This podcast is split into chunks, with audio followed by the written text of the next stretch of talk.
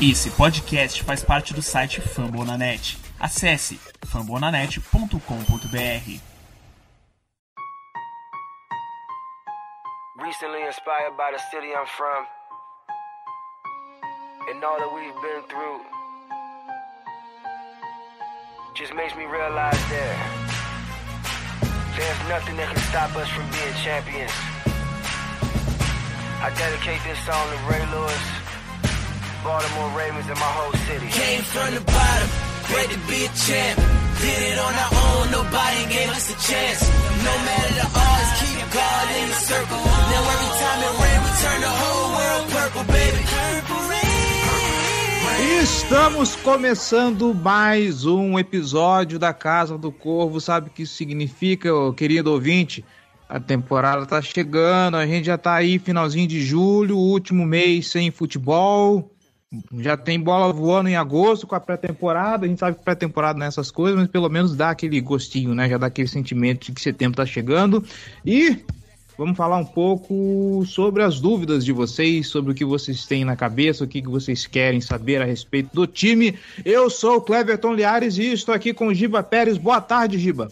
Bom dia, boa tarde, boa noite pra todo mundo que tá ouvindo. Que saudade que eu tava disso aqui, meu amigo. Saudade de gravar um podcast sobre o Baltimore Ravens. Forte abraço pra vocês, vamos nessa, né? Isso aí. E João Gabriel Gelli. Boa tarde, João. Boa tarde, Cleverton. Boa tarde, Giba. Bom dia, boa tarde, boa noite para todos os nossos queridos ouvintes. Vamos aqui tentar responder a todos os questionamentos né, que existem sobre Baltimore Ravens aí, para voltar a reaquecer as, as máquinas, voltar para o ritmo para essa próxima temporada, né? Já estamos aqui o quê? quase dois meses e meio sem gravar, então é importante, né? Voltar aqui, a gente pegar aquele ritmo de novo, a gente também precisa do nosso training camp né, agora. Isso aí. Lembrando, dois meses sem gravar, mas não dois meses sem Casa do Corvo, tá? Nós estivemos lá com o pessoal do Fambonanet para dar um panorama geral sobre o time. Teve o Hard Count sobre a EFC Norte, onde eu tava lá aqui representando a galera para falar um pouco sobre a EFC Norte. Então, conteúdo aqui teve. Mas agora é a gente aqui na nossa casinha bonitinha, os pensadores do século para responder as perguntas de vocês. Ou não. Ou pode ser que sim. Não sei. Vamos lá pro Kleber Machado. Kleber Machado, né? Como foi o último episódio de perguntas e respostas, inclusive. Ai, bora lá pros recados. Nines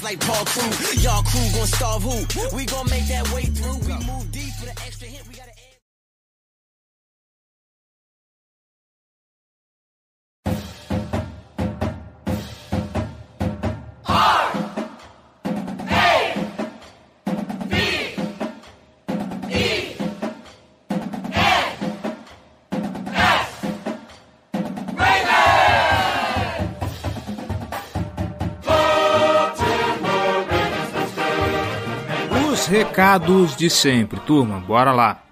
Nossas redes sociais, facebook.com barra Casa do Corvo BR, nossos twitteres, arroba Casa do Corvo, arroba B Ravensbra, arroba JGGL e não deixem de seguir também o arroba Ravens Brasil, o perfil oficial do fã clube do Baltimore Ravens aqui em terras tupiniquins, tá bom? Nosso Instagram, arroba Casa do Corvo. Também o pessoal do Ravens Brasil, arroba Ravens Brasil, tá lá no Instagram. E não se esqueça também nosso canal no YouTube, youtube.com barra Casa do Corvo, onde nós estamos publicando sempre conteúdo com notícias, opinião e muito mais sobre o time assim que possível, tá bom? E estamos planejando coisas legais para essa temporada pro canal da Casa do Corvo. Elogios, sugestões, dúvidas ou críticas, casa do corvo br, arroba gmail.com. Pode mandar seu e-mail lá com seu feedback, nós queremos ouvir a sua voz e opiniões sobre esse episódio. Você pode comentar com a gente lá nas redes sociais ou então lá em fambonanet.com.br, fambonanet.com.br, o maior portal com podcast sobre as principais ligas esportes dos Estados Unidos. Tem podcast sobre NBA, tem podcast sobre MLB, tem podcast sobre NHL e, claro, com certeza também podcast sobre NFL com Famblin toda quinta-feira. Tem o pessoal do Noaro, tem o pessoal do Rebatida, tem o pessoal do Icecast e outras dezenas de podcasts para você acompanhar. Se você está aqui não é torcedor do Baltimore Ravens, pode ter quase certeza que tem um podcast para sua torcida, para o seu time ou também para o seu esporte favorito: basquete, hockey, beisebol. Cola lá, tá bom? É isso. Bora para pauta.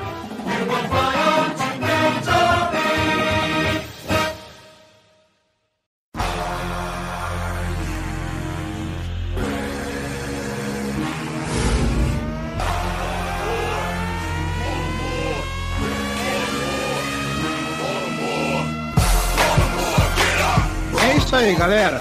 Senhor Giba Pérez, senhor João Gabriel Gelli, vamos lá responder perguntinhas. Nós mandamos perguntas pro pessoal no Twitter, pedimos no Instagram também. O pessoal se prontificou, colaborou e começamos aqui com arroba IagoJPorangab7. E o pessoal inventa umas arrobas também no, no Instagram, que é uma beleza, né? Vocês têm algum. Tá com sorte grupo- não aparecer a família do Thomas aí, a da Ah, Paz. é. Muito obrigado. Vocês têm algum grupo no WhatsApp? Nós temos sim, é o Boteco do Corvo e ele é fechado para a galera que é apoiadora. Então, se você quiser fazer parte da nossa torcida de elite, fazer parte dessa galera, colabora aqui com a Casa do Corvo, apoia.se barra Casa do Corvo ou picpay.me barra Casa do Corvo. Dê uma olhada lá nas nossas categorias de apoio, dê uma olhada nas nossas recompensas e se você, tiv- se você quiser, tiver afim, tiver generoso, vai lá, colabore com a gente. Você pode fazer parte do Boteco do Corvo, nosso grupo para os torcedores de elite, para fazer parte aqui de discussões sobre o time, apoio às pautas e tudo mais, tá bom? Inclusive, falando neles, nós vamos abrir aqui o nosso bloco de perguntas justamente com eles, nossos queridos apoiadores, torcedores de elite lá do Boteco. Um abraço para todos vocês, meus queridos. Bora lá. Começando pela pergunta do Rafael. Qual jogador undrafted vocês acham que pode surpreender e conseguir um lugar no time e, consequentemente, ajudar na rotação com papel de destaque?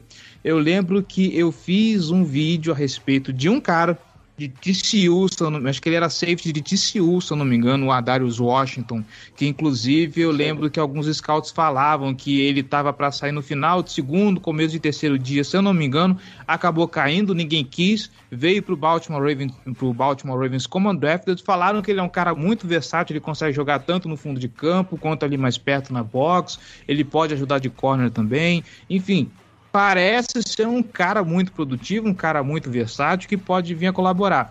A depender do que vão ser os treinos, se esse cara vai realmente conseguir fazer o time, né? O Washington, pra mim, é o principal candidato. Assim, ele chega numa posição que existe carência, a gente tem problemas na posição de safety, não assim, grandes problemas, mas falta um pouco de, de opções, de versatilidade. Até acho que o Washington é um cara que não tem características tão diferentes assim dos caras que a gente tem, mas ainda assim é mais uma opção. Acho que ele é o principal candidato a estar entre esses caras que ficam no elenco. Tem também o, o. Tony Polian, Polian, né, de Virgínia, que é uma posição que a gente está tendo uma briga ali para descobrir quem vai ser o terceiro Tyrande. Obviamente tem bastante gente na frente dele. Você tem o Oliver, que foi troca do, do Jaguars. Você tem os dois undrafted da temporada passada, o Eli Wolf e o Jake Brilland. E você tem o Pulliam. Então, acho que ele está nessa disputa, mas não é nenhum dos grandes candidatos. Depende muito do que ele vai fazer nesse training camp e nessa pré-temporada. Se eu fosse apostar Tem o em Ben dois, Mason eu- também na, dis- na disputa. É, tem o Ben Mason, que foi draftado, até esqueci dele. Pra você ver. Então tem, tem bastante disputa nessa, nessa posição. Ele tá na briga, mas pra mim é o, é o, é o azarão, né? Porque você teve uma troca por um jogador de, do Jaguars, que querendo ou não foi uma sétima escolha condicional, mas é uma troca. Você tem os dois caras que já estão há mais de um ano no time, mesmo tendo lesões, já conhecem melhor o, o playbook, já conhecem melhor os jogadores e tudo mais. Você tem um cara que foi draftado esse ano, foi uma escolha de draft, e aí você tem o, o Paul em último nessa disputa. Então, se eu fosse apostar meu dinheiro, seria no Washington. Eu acho que ele é o principal candidato, pelo, pela classe que a gente tem, não tem grandes destaques nessa classe de undrafted. E acho que o, o Polian corre por fora, mas são os, os nomes que me chamam mais atenção. É, assim, eu diria que eu, eu nem ficaria chocado se nenhum desses nomes todos de Tyrande que a gente citou aí fizessem o, o, o time. E pra mim não, não seria algo de outro mundo se todos eles acabassem sendo cortados. Mas, dito isso, eu concordo, o Ardarius Washington é, é o, é o grande candidato a, a esse nome. Inclusive, nesse momento, eu diria que é o único com alguma chance de fazer o elenco. O único un- undrafted com chance razoável de fazer o elenco, tá? De estar entre os 53 finais. E o Ravens é um time até com tradição, né? De manter pelo menos um jogador não draftado, mas ele tem muito, teve uma classe muito grande esse ano. Teve, manteve muitos jogadores, ele tem tido cla- classes grandes no- nas últimas temporadas, mantido seu próprio talento, então é, tem sido mais difícil manter é, é, jogadores não, não draftados. né? mas assim, é, de fato é o, é o Ardarius Washington o meu- o nome mesmo, e aí se eu tivesse que botar mais um nome como possível candidato a, a ficar no elenco, seria o Adrian Neely, é, offensive tackle, né? já que é uma posição que que a profundidade do, no, no Ravens não é tão boa assim, né? E ainda tem uma certa incerteza, certa incerteza foi foda, é, um, alguma incerteza é, sobre qual vai ser a posição que, o, que o time vai querer deixar o Tyre Phillips, né? Então é, é, ele pode ser um cara que é, no fim das contas pode acabar brigando por uma vaga, mas assim, no fim das contas, se eu tivesse que chutar, eu diria que ele provavelmente vai acabar no practice squad mesmo ao longo da temporada. Seguindo em frente, o Raul Sá pergunta das incógnitas do elenco, wide receiver, linha ofensiva e pass rush, qual vocês acham que é mais importante funcionar para o sucesso do time? Eu diria que parando para pensar, uh, Malemar, o, o, o, ataque do Baltimore Ravens conseguiu andar com as peças que tinha no ano passado. A gente lembra que a linha ofensiva sofreu com, com, com alguns problemas, é, gente que, que, que jogou em diversas posições ao mesmo tempo o corpo de wide receivers não era tão bom quanto a gente acha que ele é hoje. Então, assim, deu para jogar. Com o que teve, deu para jogar bem. A ver agora o que o Pass Rush vai fazer, né? Eu acho que nesse momento é o, o, mais importante, porque o ataque, se a gente acreditar que realmente vai ter um ganho no jogo aéreo e dar o passo que se espera, ok. Agora o, o Pass Rush é realmente um, um ponto de derrogação. Eu acho que assim, o sucesso passa por aí. Eu acho que a gente tem muito que melhorar nesse, né, nesse quesito. Já faz um, um, bom tempo que o Baltimore Ravens não tem algo que, que dê para chamar minimamente de, de, de, de, de, de apressador de passe. Eu fico com o pass rush nesse momento. E você, Gelli? É, cara, assim, olhando para esses três pontos aí, eu diria que, que o pass rush é o que tem é, mais necessidade de, de alguém explodindo. E assim, a nossa secundária já é muito forte, então pode ser que ela compense um pouco do pass rush. Com o pass rush você consegue desenhar algum, alguns esquemas né, que, que ajudam na produção, tanto que é o caso do Martin D, que ele gosta muito dos blitz e tal. Mas assim, ter jogadores que, que vão vencer no mano a mano, é, com o time bandando menos gente na pressão, sempre vai facilitar né, o trabalho de toda a defesa. Então, o, o pass rush mostrar boa produtividade seria fundamental para o Ravens brigar mais forte ainda nessa próxima temporada. E é onde tem mais incerteza, tá? Desses, dessas três posições, eu diria que é a que tem mais incógnitas. Porque a, a linha ofensiva, a principal incógnita dela é que tem muita mudança de posição, é, rearrumações e tal, mas os jogadores são todos sólidos, né? Quase, ou to, quase todos já são é, jogadores que a gente tem expectativa e no grupo de wide receivers a história é semelhante e o Ravens ainda tem o histórico de correr muito bem com a bola, o que minimiza um pouco o valor de um, de um wide receiver. É, então eu ficaria com, com o pass rush nessa, entre essas opções. O que eu entendi da pergunta é qual é a incógnita que é mais importante ser resolvida e funcionar, no caso, para o time ter sucesso na temporada. Então, para mim, é a linha ofensiva. Porque o pass rush a gente vem com esse problema já há anos, que é compensado muito pelos esquemas do Martindale, como já ele falou, do, do, de usar muita blitz, de jogar blitz de, de, de defensive back, de linebacker o tempo todo e tudo mais, que causa alguns problemas de cobertura, mas enfim, a gente tem conseguido ser competitivo na defesa com esse esquema e eu acho que vai acabar compensando nossa falta de pass rush como faz nos últimos anos. Agora, se a linha ofensiva não funcionar, esse ataque não vai andar. E aí, se o ataque não andar, a nossa chance de sucesso é baixíssima. Então, acho que quem mais precisa dar certo de, de todas as movimentações que a gente fez é a linha ofensiva. Eu espero que dê, porque tem talento, né? Você tem um bom, um bom right tackle, você tem um bom right guard, tem um center que ainda profissionalmente não jogou na posição, mas ele era um ótimo center no college e que foi um excelente guard também. E a questão do left guard eu acho que é a mais preocupante, né? Porque ainda tem disputa na posição. O Tyree Phillips foi quem começou na frente do training camp, porque obviamente o Cleveland é calouro, mas o Harbaugh aposta muito no Cleveland, então vai ser uma briga intensa ali nessa posição. E o Ronnie Stanley que tá voltando de lesão, a gente sabe quão bom ele é, ele é um dos melhores left tackles da liga, mas tá voltando de lesão, a gente precisa ver como é que ele vai se sair nessa volta. Então, se essa linha ofensiva não conseguir entregar o desempenho que a gente espera, aí eu acho que o ataque vai cair muito de produção e aí nosso time já fica num patamar mais abaixo. Então, para mim, o setor mais importante, essa incógnita que é mais importante funcionar, é a linha ofensiva. Tá certo. Seguindo aqui, O Gabriel Bueno, vocês acreditam que chegará mais algum Ed antes do início da temporada? Ou talvez lá pelo meio da temporada regular, como foi o Ngakwe no ano passado? A depender do que o time vai demonstrar, né? A gente já viu aí que houve alguns burburinhos a respeito de, de, de alguns jogadores para posição, principalmente para dar um apoio pro, pro Odaf, né? Que é calouro. Acabou não se concretizando, imagino que seja por conta de salário, porque é uma posição que realmente você precisa desembolsar um bocado para poder ter um jogador de qualidade. Esse tipo de movimento no meio da temporada é muito para ver o que, que o time vai desempenhar. De repente o Odaf decola e aí né, ele cala a boca de muita gente, inclusive a minha, que não põe muita, é, muita expectativa para ele, para esse primeiro ano, pelo menos ainda. É um cara que tem muito potencial, mas aí para o segundo, terceiro ano que ele pode ter mais impacto. É, é ver o que vai acontecer. Eu diria que não. Eu diria que não. Eu não, não acho que o time vá atrás de, de alguém, a não ser que, tem, que realmente a posição de Ed é, apresente um problema muito, muito, muito grande. Aí o De Costa vai precisar costurar. Aí agora vocês desconsiderem tudo isso, porque, como já está todo mundo sabendo, no sábado o Baltimore Ravens confirmou a contratação do Ed Justin Houston, um ano, 4 milhões, e é isso aí. É, eu acho que o De Costa não vai fazer um movimento como fez o Garfield na temporada passada, até porque ele foi um movimento errado, deu errado o resultado. O Engaku não teve o impacto que se esperava na última temporada, não renovou o contrato, foi pro, pro Raiders e a gente ficou sem umas coisas de terceira rodada por causa disso.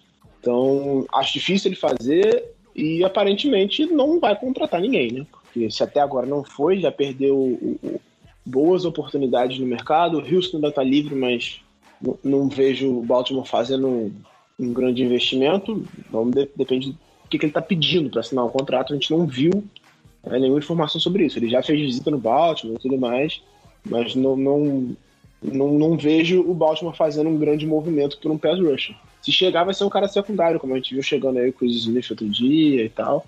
Não vai ser um cara para ter impacto tão grande assim no time. Acho que o time vai com é, Oe e McPhee, Ferguson e Tyus Balsa. São os caras que a gente tem nesse momento. Balsa vai ser o titular, o, o principal titular, né, provavelmente. O cara mais versátil, o cara que ataca, o cara que dropa para cobrir passe. E aí eu, eu, vejo o McPhee como titular do outro lado, com é, pegando bastante snaps, porque o McPhee já está com uma idade mais avançada. Eu acho que vai ser isso, e aí talvez venha um cara para rotação. É, eu, eu, assim, eu acho que o De Costa já mostrou nessas duas últimas temporadas que se ele vê um problema que ele considera gritante no elenco, ele vai e vê uma oportunidade de agir em cima disso, ele vai agir. Então, assim, se, se o pass rush estiver é, deixando bastante a desejar na, nas primeiras semanas, eu acredito que ele vai atrás do mercado, vai ver o que, quem está disponível para contratar no, no, como é, jogador livre, ou vai ver quem está disponível para troca né, com outros times. Não acho que, que ele fugiria disso. Agora, faz, elaborar aqui qual, quem pode ser um alvo, aí eu já acho mais difícil. Agora, é, contratar antes da temporada, nesse momento eu já acho improvável. Até o time trouxe o, o Chris Smith, né, que é jogador do, do Bengals também, e do. Foi do Browns ou foi do Steelers? Ele jogou em um dos outros dois, agora tá me fugindo da cabeça qual foi.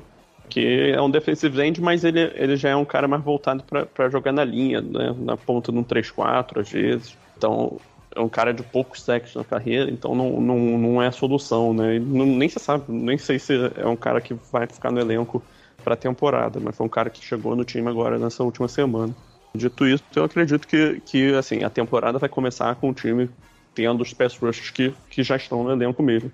E aí é, também tem o Dalen Hayes, né, que o, o Giba esqueceu de, de citar, né, é escolhido nesse último draft.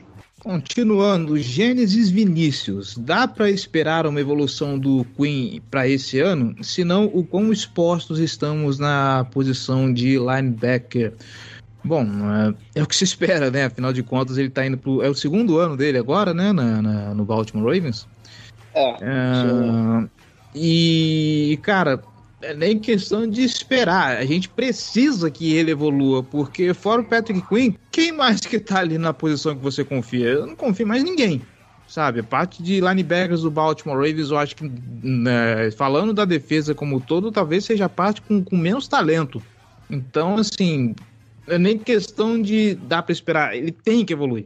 Não tem outro jeito. Antes de mais nada, essa pergunta também foi feita pelo Ravenswalk BR, né? Então a gente aqui aglutinou as duas. Né? Abraço. É, mas, é, então, o Ravens precisa que o, o Patrick Queen demonstre evolução, né? E assim, dentro da curva que se espera para um cara, é natural que ele evolua do primeiro para o segundo ano, principalmente na posição de linebacker, né? O cara está se acostumando com, a velocidade do NFL, foi um cara que não teve tantas, tantos snaps no, no college, né? Foi um cara que ele foi titular mais no, no, na última temporada dele em LSU, né? Antes de vir para a NFL.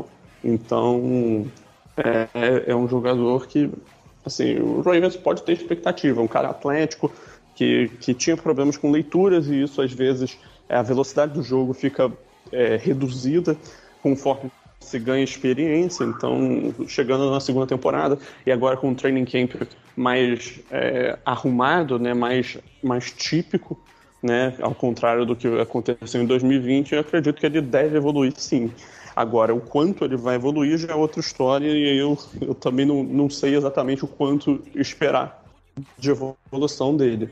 Agora, se, se ele não evoluir, né, o, o que o Ravens tem no, no resto do elenco que deve jogar na defesa de fato é basicamente o, o Malik Harrison, né, que também foi escolhido no draft do ano passado. E eu acho que, o, que a, o time, né, a direção do time confia, né, porque não fez nenhum grande movimento atrás de, de linebackers, e o, e o LJ Forte, que a gente já sabe que é um jogador sólido, que não, não vai não, mas que também não vai é, elevar o patamar da defesa. É uma boa peça para ter no elenco, mas nada muito diferente disso. Então, assim, é um grupo de linebackers é, que, se não tiver evolução desses caras, desses segundonistas, é um grupo abaixo da média. Assim, isso tem que, ser, tem que estar na, na cabeça, mas é um grupo abaixo da média com o qual a gente pode ter alguma expectativa de evolução. É, então, se torna algo aceitável do ponto de vista da construção do elenco. Ah, considerando que o Queen foi uma escolha de primeira rodada, o mínimo que eu espero é que ele evolua, né? Porque ele teve uma temporada, diria, mediana. O, as estatísticas dele foram boas, mas a gente que acompanha o time vê todos os jogos e tudo mais, sabe que ele deixou a desejar em vários momentos. Ele errou muitas leituras, errou várias coberturas, coisas que não aparecem na estatística, mas que ficam muito claras quando você vê o jogo. O Queen precisa ter principalmente uma noção melhor de cobertura, de leitura do, do, do, ataque adversário. A gente viu que faltou isso na última temporada e que o AJ Ford tentava ajudar e tudo mais, mas que, que falta um pouquinho para ele. Se ele melhorar um pouquinho nisso, eu acho que ele já fica um bom linebacker, um linebacker de nível decente na NFL.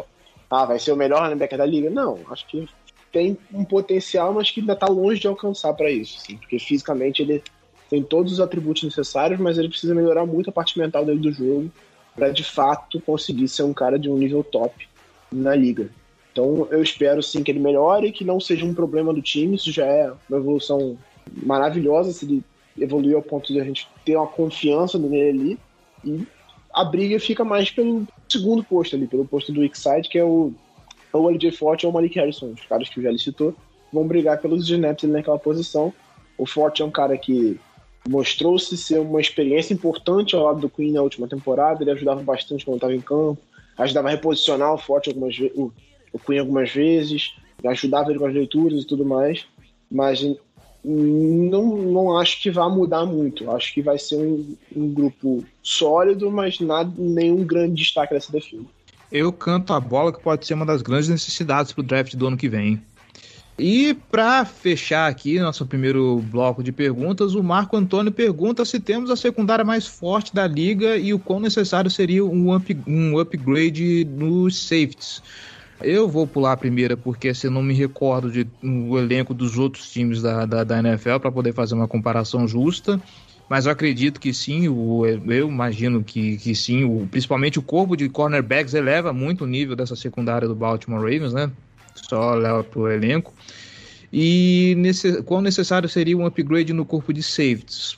A gente falou que já era uma necessidade, não das mais latentes, mas já era uma necessidade para o draft desse ano. Dá para contar com a dupla que a gente tem hoje? Dá. Não, não, vejo assim tão problemática, mas são caras com características muito parecidas. Uh, o Giba mesmo já, chegou a mencionar isso, que eles são caras mais, que, que jogam mais perto da box, né? Gente que, que, que, que ajuda muito na cobertura. Eu acho que é, que é questão de ver com carinho pro, também é, a posição de safety pra, pra mais para frente. É, eu tenho minhas preocupações, mas eu acho que a dupla que a gente tem hoje dá para contar. Não acho uma, uma coisa tão dramática assim, meu Deus, precisamos de um safety urgente. Eu acho que dá para contar. É, eu acho que a dupla que a gente tem hoje é uma dupla decente de nível titular, assim, a gente já viu isso na última temporada, eles jogaram no nível decente, mas te dá pouca versatilidade ao time e aí te torna um pouco mais previsível, natural. Porque quando você tem um cara que consegue fazer uma cobertura boa no fundo do campo e um cara que consegue chegar bem na box e você tem opções no banco, por exemplo, de reservas, você consegue mudar bem o seu esquema usando esses caras. Agora, a gente não tem um cara que consegue cobrir o fundo do campo, a verdade é essa. Então, algumas opções do playbook somem e aí os times conseguem explorar isso com mais facilidade. Se houver uma evolução do Sean Elliott, vale lembrar, ele, ele tá há quatro anos na liga, mas ele só jogou mesmo a temporada inteira como titular e tal no, no ano passado. O resto ele perdeu todas as outras temporadas por lesão. Ele tá no ano de contrato dele, se não me engano, mas ele perdeu as outras temporadas todas por lesão se ele evoluir, ele conseguir melhorar esse ponto da cobertura, vai ser uma dupla mais interessante do que a gente viu na última temporada, mas eu não espero isso, porque o Elliott é um cara que fisicamente é muito forte, muito rápido, ele ataca com muita velocidade, só que ele não é o cara mais inteligente da face da Terra. A gente já viu ele perder alguns tackles porque ele foi com excesso de velocidade e pouca inteligência, porque ele atacou errado, perdeu o ângulo e perdeu o tackle. Então, não tenho expectativa. Se for para alguém melhorar nesse sentido, vai ser o Clark, mas também já é um cara mais experiente ainda. É aquela coisa, é, cachorro velho não aprende truque novo, né? Eu não acho que ele vai melhorar absurdamente na cobertura dele. Apesar dele ser um cara muito inteligente, que, que é um cara que passa as jogadas para defesa, que conhece o playbook muito bem, que estuda muito, mas ele não tem a parte física para conseguir fazer a cobertura que ele precisa no fundo do campo. Então a gente precisa que os dois trabalhem mais para dentro. A gente depende muito dos nossos cornerbacks para fazer essa cobertura mais funda e com a ajuda de um dos dois, né, dos safeties. Então é aquilo, não acho que seja uma, uma lacuna, um problema do time, mas ela te deixa um pouco mais previsível do que poderia ser se tivesse opções diferentes no elenco. É, e complementando sobre se é o melhor, a melhor secundária da NFL, eu diria que ou é ela ou é a do Broncos, né? O Broncos tem é, o, o Karen Jackson, tem o, o, Bryce Callahan, tem o, o Kyle Fuller. É um grupo draftou o Patrick Surtain no top 10 desse último draft. Tem o Ronald Darby também. Então, e tem um treinador excepcional, o Justin Simmons, com excelente safety. Então, assim, é um grupo, é um grupo bastante forte, tá? É, eu diria que é o único que, que compete né, diretamente com o do Ravens. Eu diria que o Browns fortaleceu bastante também a secundária deles, né? Com o Denzel Ward, draftaram o Greg Nilsson agora na primeira rodada. Tem o Grant Delpit, pegaram o, o, o, o, Troy Hill e o, e o John Johnson lá do Rams, né? Dois bons jogadores. Então é um grupo que. E, e tem o Greedy Williams também, que pouco jogou ano passado, mas é um jogador promissor. Então, assim, eu diria que essas são as principais secundárias da NFL.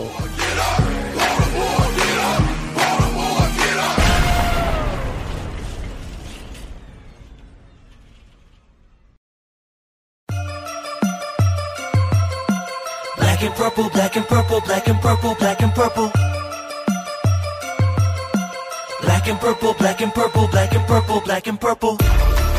Já que os nossos assinantes fecharam falando sobre defesa, a gente continua no mesmo tema. Vamos continuar falando sobre a defesa. O arroba, aliás, obrigado pessoal do Twitter, obrigado pessoal do Instagram que compareceu lá, que mandaram suas perguntas, tá bom? O arroba Turnover, essa temporada a nossa DL segue mais do mesmo ou podemos esperar uma melhora, Gelli? É, cara, eu diria que ela segue mais do mesmo, porque são os mesmos jogadores, cara. Não, tem, não teve mudança, né, no, na, na nossa DL. Vai continuar sendo o, o Calais Campbell, o Brandon Williams e o Derek Wolf pegando os principais snaps e o Justin Madubilk aparecendo na rotação, e aí um pouquinho, eu, eu, imagino que esses quatro vão rodar bastante, e aí a gente vai ter um pouquinho do, de algum outro nose tackle, que provavelmente a, a, vai ter uma disputa né, do Justin Ellis, talvez o, o Broderick Washington, é uma disputa aí por, por uma vaga no elenco. E, tirando isso, assim, é, é, um grupo bom, é um grupo que é muito bom contra a corrida, é um grupo que demonstra muito esforço para fazer jogadas, ocupa bem bloqueios. Acho que o Calais Campbell é o cara que tem maior potencial com, gerando pressão. Tá? O problema é que os, o grande problema desse grupo é que ele já é envelhecido, né? São jogadores veteranos, quase todos acima de, de 30 anos. O Madopil, que é o único que demonstra um potencial, é um jogador em ascensão. Por isso que eu espero ver mais snaps dele e torço para que ele demonstre mais consistência e maior participação para que a gente possa ficar ainda mais animado com o futuro dele, que é um cara que teve um ano de calor bom, né? Ele só não foi um grande destaque porque ele não teve uma participação tão grande de fato. Né, foi um cara que estava presente na rotação, perdeu algum, alguns jogos, não, não, teve tantos snaps, mas quando teve foi ele chamou um pouco de atenção, né? Então mas assim, esses são os quatro principais jogadores da rotação da, da, nossa linha defensiva. É, a gente esperava um pouco mais de pressão interna na última temporada com a chegada do Calais Campbell, né? Pelo menos eu particularmente esperava um pouco mais disso e a gente viu muito pouco, assim. Ele até teve um ou outro jogo bom, com, teve um jogo com três sacks, se eu não me engano, contra o Eagles. E ele contribuiu muito. A nossa linha ela é muito importante para parar a corrida, né? Principalmente e, e, funcionou muito bem enquanto os três titulares jogaram na última temporada. A gente viu isso funcionando perfeitamente. Só que a gente precisa de mais pressão, a gente precisa que eles também ajudem um pouco mais na pressão, principalmente agora que a gente não tem um cara experiente e comprovado no NFL e que a gente saiba que pode confiar para fazer pressão no, no quarterback. A gente tem o, o chegando, mas um cara que ainda precisa melhorar muito as ferramentas técnicas dele. Ele tem fisicamente ele é muito bom, mas tecnicamente ele deixa a desejar. Você tem o McPhee, que já tá com a idade bem avançada, ele não vai conseguir ser aquele cara que joga só 20, 30 snaps no jogo, ele vai ter que ter os snaps totalmente limitados para ter algum impacto nesse elenco. E você tem o Balser, que para mim foi muito mal utilizado ao longo dos quatro primeiros, primeiros anos do contrato dele, porque é um cara de um potencial muito interessante, que dropa muito bem para cobertura, mas que também consegue botar pressão, mas que era pouquíssimo utilizado. E agora vai ter que ter um, um, papel importantíssimo como titular, porque ele vai ser o titular. Não tem nenhuma outra opção. O Ferguson, do que a gente viu até agora dele, não dá para esperar muita coisa, não dá para contar que ele vai ter um salto muito grande. Já foram dois anos e não produziu basicamente nada. O Dele Reis dizem que faz uma boa pré-temporada por enquanto, mas é um calor, uma escolha de, de meio de draft, não dá para você contar que o cara vai chegar tendo um impacto imediato também na defesa. Então, a gente precisa que essa linha tem um, impacto um pouco maior nessa ataque ao quarterback para que abra espaço também para esses caras da ponta da linha. Talvez a mudança seja um pouco mais nesse sentido, mas não acho que vai mudar da água para o vinho também não. Vai ser uma coisa mais ou menos bem parecida com a temporada passada. É isso aí, simbora. O Gabriel Santos, arroba Big Puya. O que esperar do Owe no seu primeiro ano? O Owe que foi elogiado, inclusive, no texto sobre o training camp hoje do, do Ryan Mink, né? Ele e o, e o Danny Harris parece que tiveram um bom training camp hoje. A gente já falou um bocado a respeito disso no draft, né? É um cara que ainda tá cru, é assim, ele é um bom jogador, nenhum Ed da, da, da, classe era assim um cara, um, um grande fenômeno, mas o Owe ficou, ficava muito para trás de alguns de, que, que tinham disponíveis. Eu não espero impacto no primeiro ano de forma alguma. Se vier, eu fico muito agradecido, vai ser uma grata surpresa, mas ainda espero uma atuação mais discreta do, do Owe. Cara, eu imagino que ele vai ter um impacto porque ele vai ter que, ter, vai ter que jogar.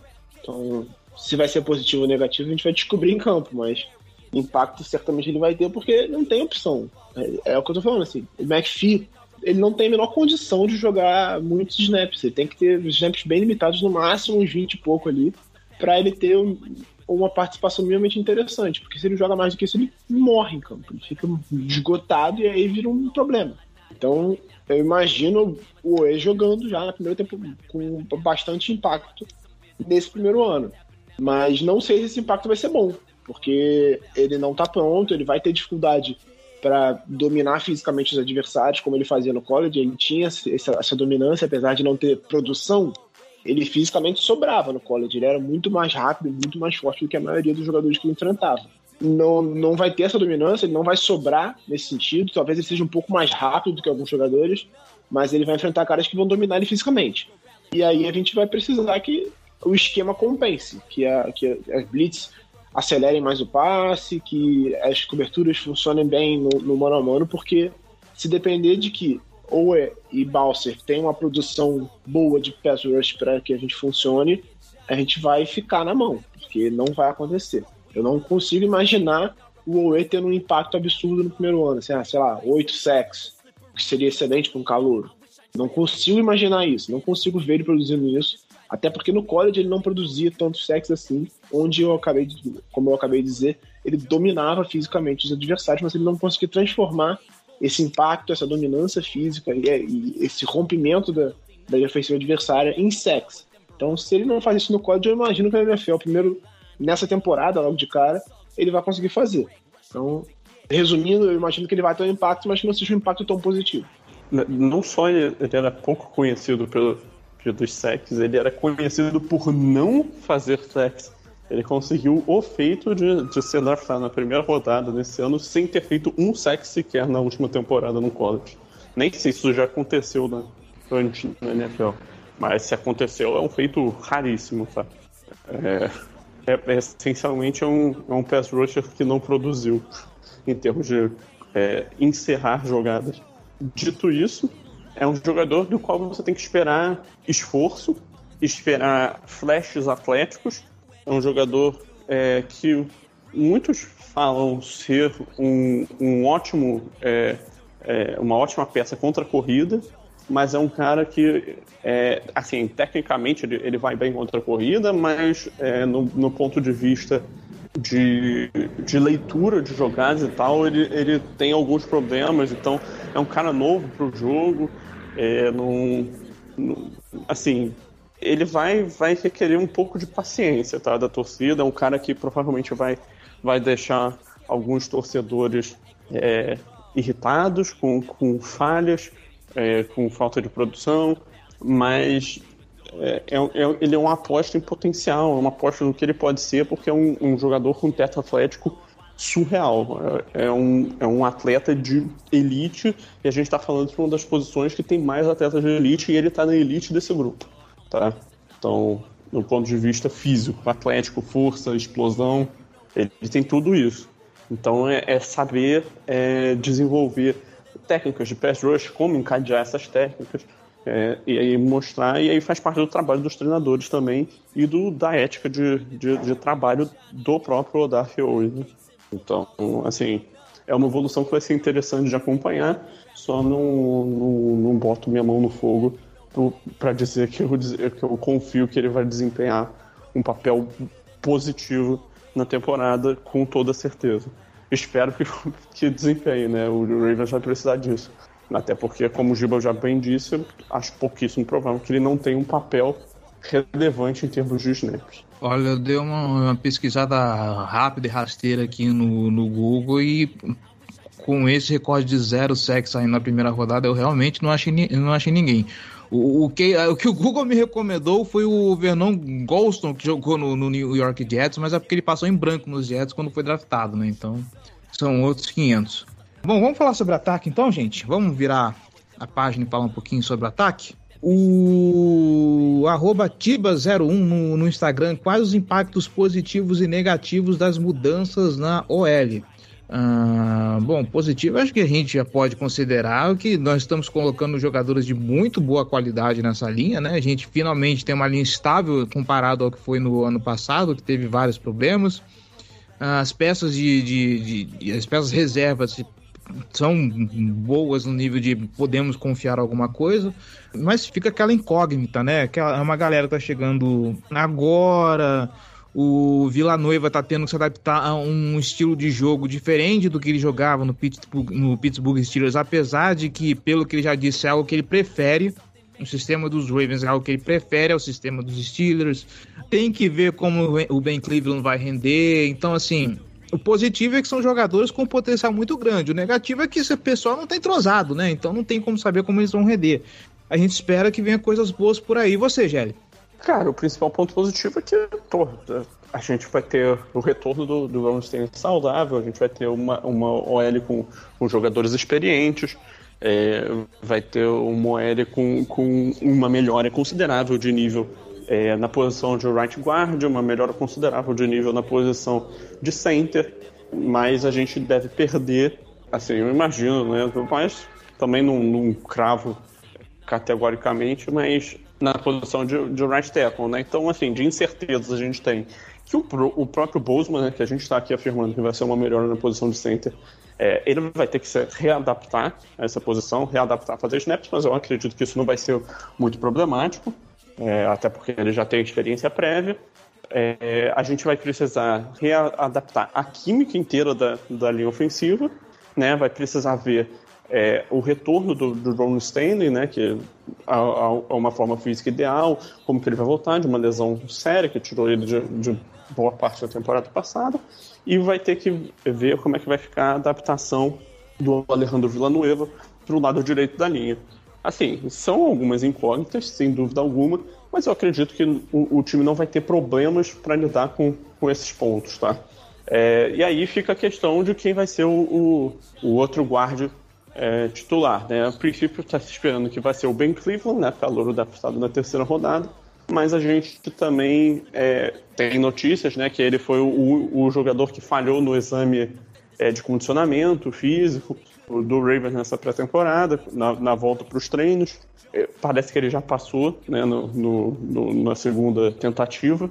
Né, mas foi um cara que voltou não na forma física é, esperada pela, pela equipe. E é um calouro, né? Então tem que ver como é que, como é que ele vai estar. É, uma, é, um, é um setor que vai ter muita briga por posição ainda. É, o, as últimas vagas do elenco vão ser bem concorridas. Mas, assim, eu espero uma linha ofensiva muito melhor do que a do ano passado, tá? É, eu acredito que vai ser um ponto forte de, desse time em 2021. E para o futuro, né? Porque praticamente, tirando o Bozeman, todos esses outros jogadores estão é, sob contrato para 2022 também. É, minha expectativa também é de uma linha que tenha mais qualidade no, na proteção do passe. Acho que o Villaneva é um cara experiente nesse sentido, ele jogava nos Steelers, então ele tinha que é, proteger o passe muito mais do que bloquear para corrida, né? A gente viu na última temporada como é que foi. O Zeitler é um cara experiente, de nível muito melhor de qualquer guarda que a gente teve ali naquela posição na última temporada. Então acho que esse lado direito melhora, mesmo considerando a diferença de nível do Villanova para o Brown, eu não acho que seja tão grande assim. Acho que o Brown foi muito favorecido pelo esquema é, no desempenho dele de right tackle. E aí a posição de left guard é a grande incerteza, porque a gente tinha o Bozeman jogando muito bem, mas você move ele para center para suprir uma necessidade no, no, meio da linha e abre a lacuna ali do left guard. Acho que a grande questão é essa e, claro, o estado físico do Stanley quando ele voltar. Está se recuperando de uma lesão bem grave no tornozelo ainda. Acho que é uma linha ofensiva que tem é, qualidade técnica para jogar em bom nível. Então a gente espera assim que, que, seja melhor do que na última temporada, mas que vai ter alguns problemas no começo da temporada, principalmente. A gente já falou isso aqui várias vezes, né? Linha ofensiva é um, um setor que demanda uma química, que demanda um funcionamento em conjunto. E acho que isso pode ser um problema nos primeiros meses de temporada. Nos primeiros meses, não, mas nas primeiras semanas de temporada isso pode ser um problema para esses caras se adaptarem, se, se encontrarem, encontrarem o melhor funcionamento ali. E a gente vai ter que vencer, mesmo com uma linha ofensiva um pouquinho problemática nesse começo, eu imagino. O arroba Aguiar Nascimento, acham que essa temporada vamos correr ou passar mais e por quê? Bom, não tem muito o que fazer, né? O Baltimore Ravens ele criou uma identidade heavy runner. Ele vai correr mais com certeza. Não tem como você falar isso sendo que você, sendo que você tem J.K. Dobbins, você tem Gus Edwards, você tem Lamar Jackson. O que a gente espera é que, visto que foi ano passado, vendo o esquema que o Greg Roman apresentou e vendo que isso deixou o time muito previsível, que se, que se faça uma renovação no, no, no, no playbook, que o time corra, que o, o time passe mais a bola. Agora, a prioridade vai ser correr prioridade que eu digo assim, o, mais importante desse playbook vai ser o jogo corrido, como já tem sido, é, como tem sido feito, como é o forte do time.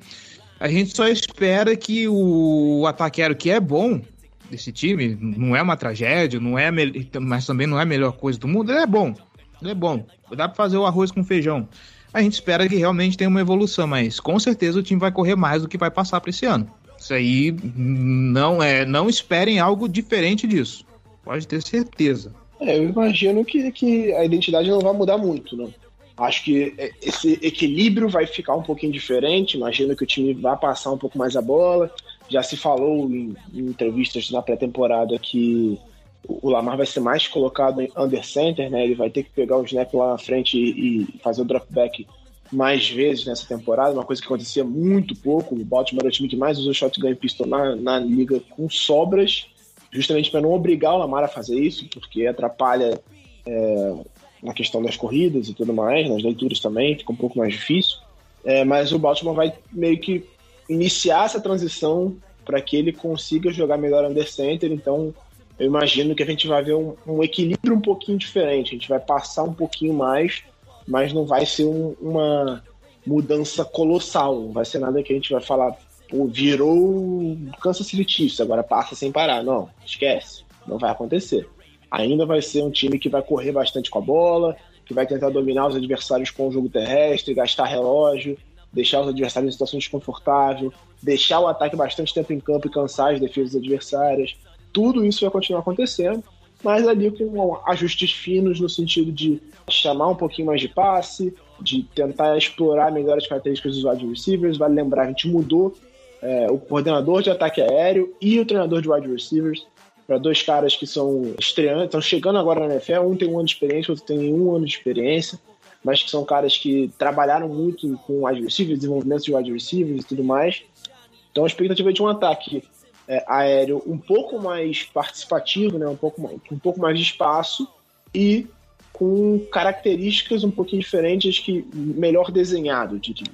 A gente espera isso para essa temporada, contando com essa nova comissão técnica, com a chegada de peças, principalmente na, na posição de wide receiver, e com as, as indicações que a comissão técnica deu durante essa pré-temporada sobre é, mudanças de características que a gente deve ter. Não imagino que vai mudar absurdamente, mas eu espero uma, uma ligeira mudança. É, cara, assim, o, Ravens teve por volta de 57% de corridas em 2020. Também em 2019, acho que se manteve essa mesma, nessa mesma faixa. Então, assim, é um time que corre razoavelmente mais do que, do que passa. É, mas eu estaria que, que essa, essa diferença vai cair bastante, né? Para 2021. Acredito que vai ficar mais para 50-50. Eu acho que a evolução desse ataque, né, esse ataque ao alcançar um patamar mais alto vai passar por isso. Então, eu espero que a gente consiga passar melhor a bola e desenvolver melhor esse esquema é, e todo o ataque aéreo. Eu vou fazer uma inversão aqui na, na, na, na pauta na verdade, as duas são até bem parecidas, né? Mas primeiro eu vou mandar aqui a do Pedro Lemos, o arroba Pedro Lemos 123. O que vocês acham que vai mudar no esquema do ataque aéreo para essa temporada? Tem alguma coisa no esquema do ataque aéreo que, que, que, que precise de, de, de, mudança ou é mais uma questão de, de, de dar volume de jogo mesmo? Lembrando que a gente já viu alguns, é, alguns esquemas de ataque aéreo bem mal desenhados dentro de campo, né? Que, fica, que, que, que é bom que se faça essa ressalva. Cara, eu acho que o, o time, uma coisa que melhorou já mais para a reta final da última temporada foi usar melhor um pouco de screens, de, de jet sweeps. Já é um time que é, que é moderno no sentido de usar bastante motion, então isso já ajuda a leitura do Lamar. É, só que é um time que, que costuma atacar muito é, o, o, meio do campo e zonas mais profundas. Né? É, acho que o, o, que pode ser feito melhor é trabalhar mais, colocar jogadores em, em jogadas é, desenhadas de fato para eles receberem a bola num campo aberto. Mas assim, é, tem, que, tem que saber integrar isso tudo com, com o desenho das jogadas e com as chamadas e, e fazer isso tudo funcionar, né? Então, assim, eu, eu acredito que o Greg Roman tá num, num momento que, assim, ele tem que provar que ele consegue é, elevar o ataque aéreo, que ele consegue montar um ataque terrestre de elite, ele já provou em diversas situações e no Ravens não foi diferente. Agora, ele vai ter que provar que ele consegue elevar, é, dar o próximo passo no desenvolvimento do esquema dele e, e desenvolver né, um, um ataque aéreo mais consistente. É, e assim, precisa mudar esquema. Isso para mim é muito claro. Eu acho que a gente pode explorar um pouco mais, como o Jerry falou, essa questão do, do, da produção depois da recepção. Né? A gente tem caras de velocidade, de, de qualidade para fazer isso, só que em geral recebem bola já sem condição de ganhar jardas depois da recepção. Então, a gente precisa criar situações para que isso aconteça e também melhorar nossa produção fora dos números e em profundidade, que vem sendo um problema. O Lamar trabalha muito bem o meio do campo, mas aí você fica um pouco mais previsível, você restringe demais a sua área de atuação e aí fica mais fácil para o time adversário marcar. E aí, se a gente conseguir tra trabalhar melhor a parte de fora dos números e o fundo do campo, o ataque fica muito mais explosivo e muito mais perigoso para os adversários. Mas tem questões aí. A gente não se sabe muito o que esperar, porque, como eu falei, os novos profissionais dessa, dessa parte aérea do ataque são novos, né? A gente não tem um histórico dos caras para estudar, para saber como é que eles trabalham, o que, que eles gostam de fazer e tal. São caras que trabalham muito bem a parte técnica dos jogadores, mas a gente nunca viu eles trabalhando nessa questão coletiva de tática de, de ataque aéreo. Então, acho que tudo é meio que uma surpresa pra gente a partir desse momento. A gente não sabe muito bem o que esperar deles. O Roman a gente já conhece muito bem, já sabe o que, que é. Acho que vai depender muito do que, que os, o novo coordenador de ataque aéreo vai trazer pra gente em termos de desenho de jogadas e de projeto de ataque aéreo daqui para frente com a saída do Curry. Então, é, eu espero uma mudança, mas eu não sei o que esperar desses caras. Também vale lembrar, vale ressaltar, é, o Lamar vai perder 10 dias de training camp. Isso vai ser problemático, porque é um, é um, um tempo que a gente precisaria para ele ganhar química com os recebedores, para ele conhecer esse ataque novo. Então, menos 10 dias de treino fazem falta. São, é, é um tempo bem longo e por causa da falta de vacina porque ele pegou Covid e agora entrou no protocolo de Covid. E o protocolo para jogadores não vacinados são 10 dias afastados, como já aconteceu no meio da temporada passada. E se ele não vacinar, pode acontecer no meio da temporada de novo. Então, vai ser um problema, vai afetar com certeza essa preparação. É, alguém, inclusive, tá, mais cedo estava muito pistola com isso. E posto tudo isso que foi dito, então, uh, abraço aqui a pergunta do Rudei BR, pessoal que cobre o Cincinnati Bengals lá no Twitter. Esse jogo aéreo finalmente deslancha para 2021, gente? Ah, cara, depende de vários fatores, como a gente já, falou aqui ao longo das, das perguntas sobre o ataque. Depende de vários fatores, depende do quão bem vai funcionar essa linha ofensiva. Acho que foi, é o principal fator, na minha opinião. A gente viu na temporada passada um Lamar muito pressionado, sem tempo para fazer as leituras, sem tempo para fazer os passes. E isso atrapalhou demais o desenvolvimento desse ataque aéreo. Depende também de como vão ser esses esquemas dos novos coordenadores. A gente não sabe o que esperar desses caras, a gente nunca viu eles trabalhando nesse sentido, como eu acabei de falar. É, se os wide receivers vão conseguir elevar um nível, a gente viu um grupo de wide receivers fraco nas últimas temporadas. Agora você tem o Hollywood, que era o único cara que realmente produziu alguma coisa regularmente nesse grupo.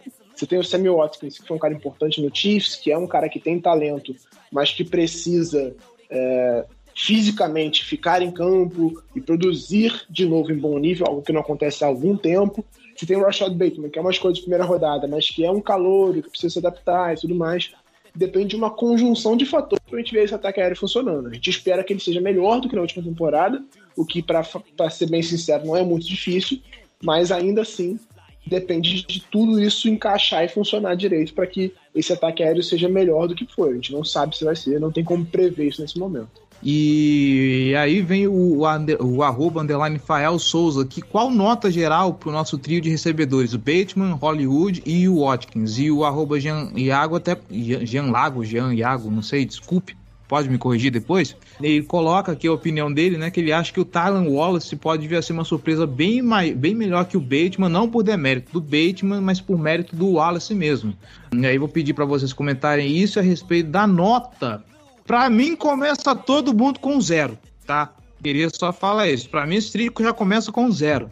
Uh, vou fazer que nem aquele, aquele monte de professor chato que assim, não, se todo mundo começa com zero, aí vocês vão conquistando a nota de vocês depois. Então, para mim, esse trio começa com zero. Se for para dar nota para cada um, é diferente. Agora, o trio, como eu não sei como é que eles vão se comportar junto com o Lamar Jackson, como que eles vão estar entrosados em campo, então, para mim, todo mundo começa com zero. O Clapton tá parecendo aquele jurado do Carnaval Carioca que fez mudarem as regras. Sabe, aquele que dá 8, 7. Não sei se você já, já viu. 7 e meio. Todo mundo 9,5, 9,5, 10. Aí chega o cara chato lá, 7 pontos, sei lá, se ferrar. Acadêmicos de Salgueiro, 7. Imperatriz Leopoldinense 7.2. Esse, esse vídeo é um patrimônio nacional, inclusive. É, mas enfim. O... Junto com São Januário. Esse vídeo e o outro maravilhoso carnaval, o cara roubando as, as notas. Aqui em São Paulo, inclusive. Sim, sim, sim. Mas enfim, saímos pela tangente. Nota para o grupo de recebedores, eu daria um, um 6, 6,5, considerando que na minha escala isso representa um ok para bom, tá? É, caminhando nesse sentido. Eu acho que é um grupo que tem potencial para ser avaliado com uma nota melhor do que essa para o final da temporada, mas nesse instante do tempo eu tenho que dar uma, uma variação que não seja tão boa, porque o Hollywood Brown, ele é um jogador que a gente vê ele como um wide receiver que, assim, na NFL, tem características de um wide receiver 2, é um cara mais frágil fisicamente, é um cara, um ótimo velocista, um ótimo alvo em profundidade, mas é um cara menor, mais franzino, e ele não se provou na NFL com uma arma com a bola nas mãos.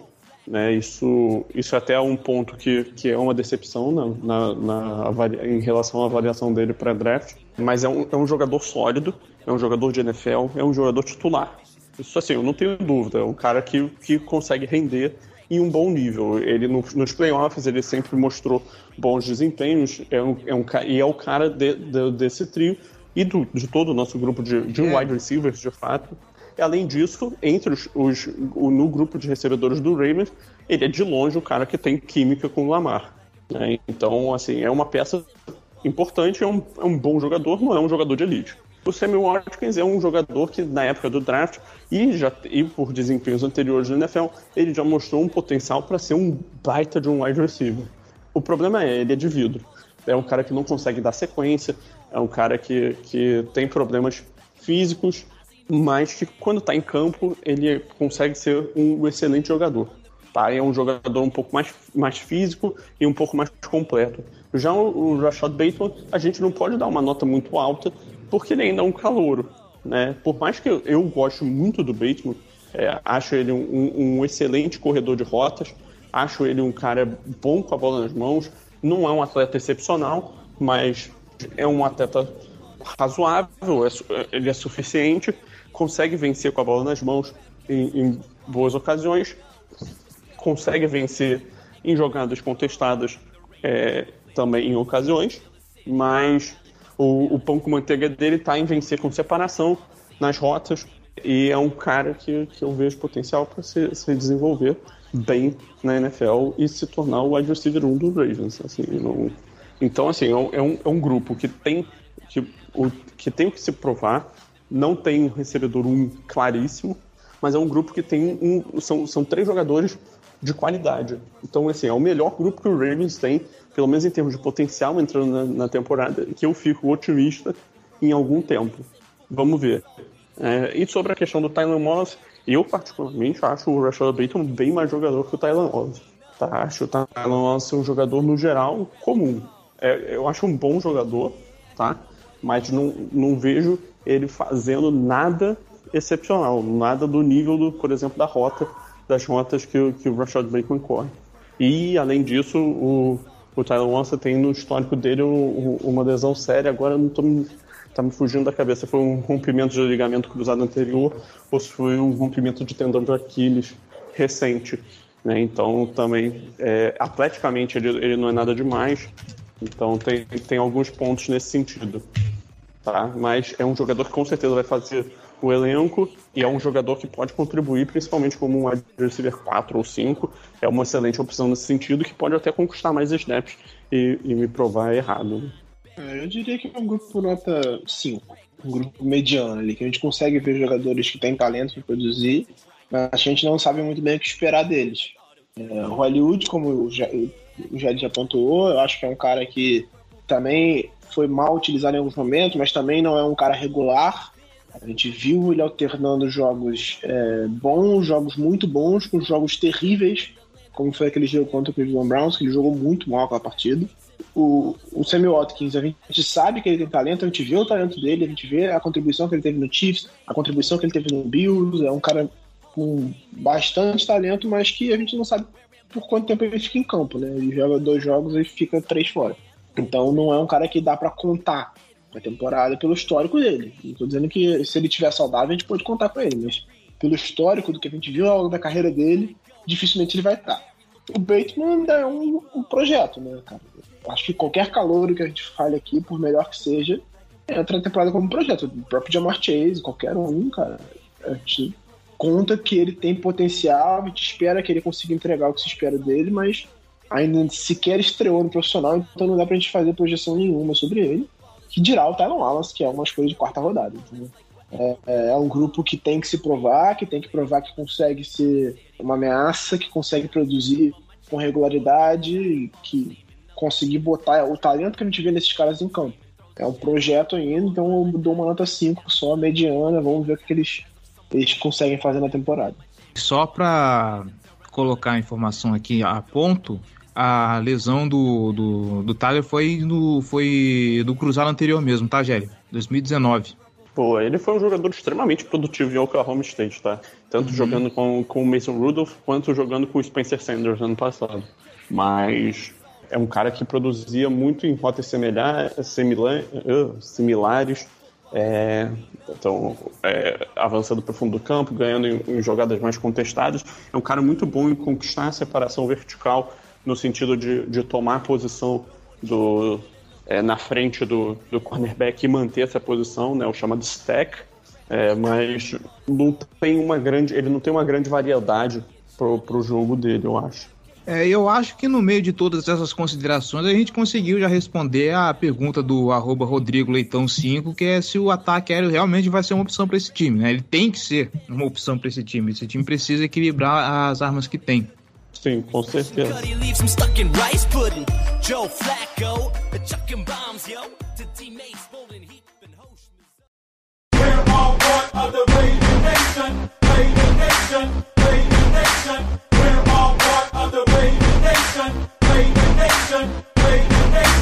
We're all part of the Raider Nation, Raider Nation, Raider Nation.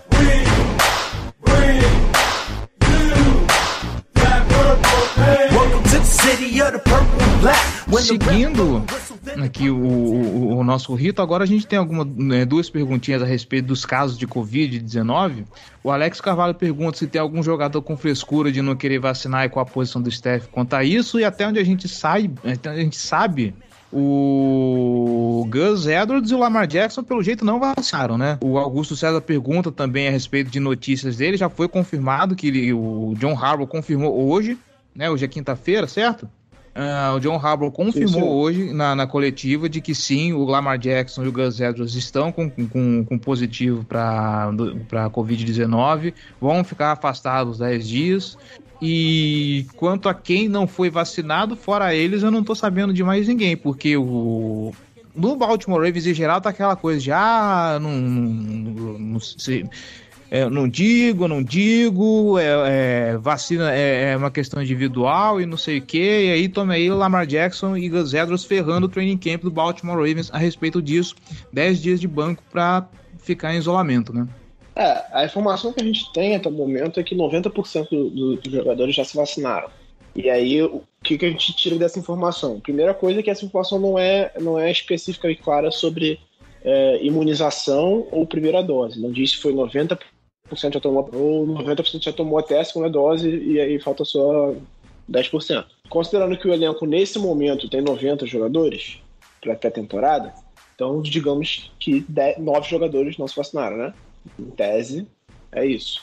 Desses 9 já conhecemos dois. Gazeta do Lamar Jackson não tomaram a vacina. Quem são os outros? Não sei. Eu diria que são jogadores importantes, porque calor não draftado, amigo, já tomou até 5 doses da vacina se deixar. Porque o cara não vai querer correr o risco de perder uma chance, uma oportunidade na NFL por causa de, de Covid. A não ser que seja realmente um completo imbecil, o cara não vai arriscar a chance da vida dele por causa, por causa de uma vacina. Ele vai lá e toma uma vacina. Então, eu imagino que sejam jogadores que tenham uma certa segurança em relação a não perder o emprego. Os únicos que a gente tem a certeza até o momento que não tomaram a vacina são o Gazelle e o Lamar, é, o Lamar estava fazendo testes diários, depois que ele testou positivo para Covid, foi divulgado que ele tinha cinco testes consecutivos em dias seguidos de negativos e no sexto ele teve um teste positivo. Ou seja, Ele tá fazendo teste todo dia. Se ele tá fazendo teste todo dia, ele é um jogador não vacinado, que é, é o que prevê o protocolo da NFL para essa temporada. São jogadores adultos, a gente fica revoltado, mas a, a liga não pode obrigá-los a tomar a vacina nesse momento. Acho que se o CDC aprovar a vacina em definitivo, porque no momento ela tem a aprovação provisória, se o Centro de, de Controle de Doenças dos Estados Unidos aprovar a vacina definitivamente e der a liberação definitiva para ela, aí sim a NFL pode passar a obrigar os jogadores a tomarem a vacina.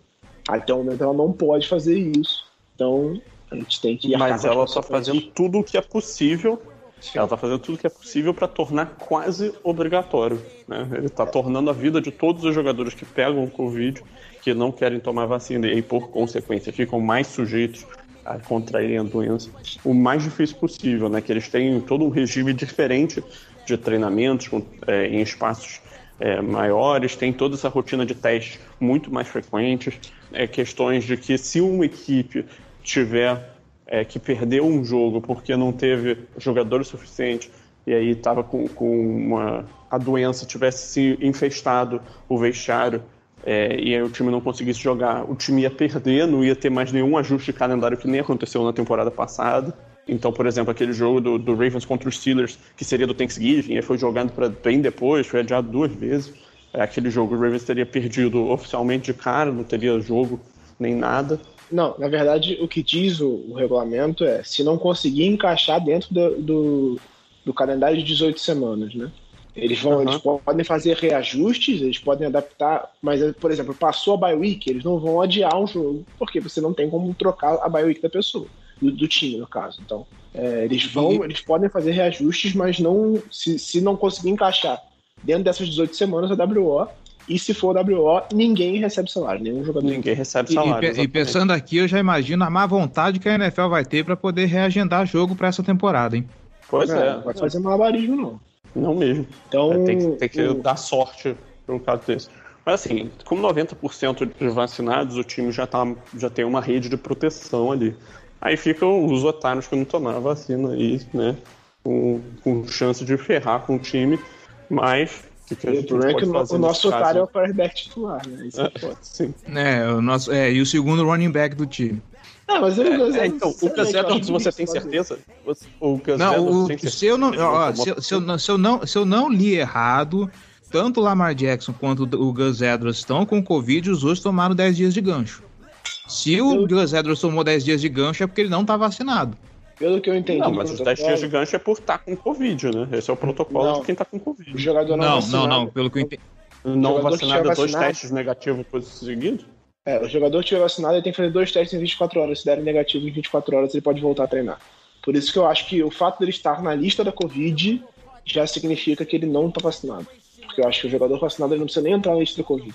Uhum. Porque entrar e sair em 24 horas, é, enfim. Então, se prevê 10 dias de isolamento obrigatórios é porque ele não tomou vacina. Enfim, duas mulas.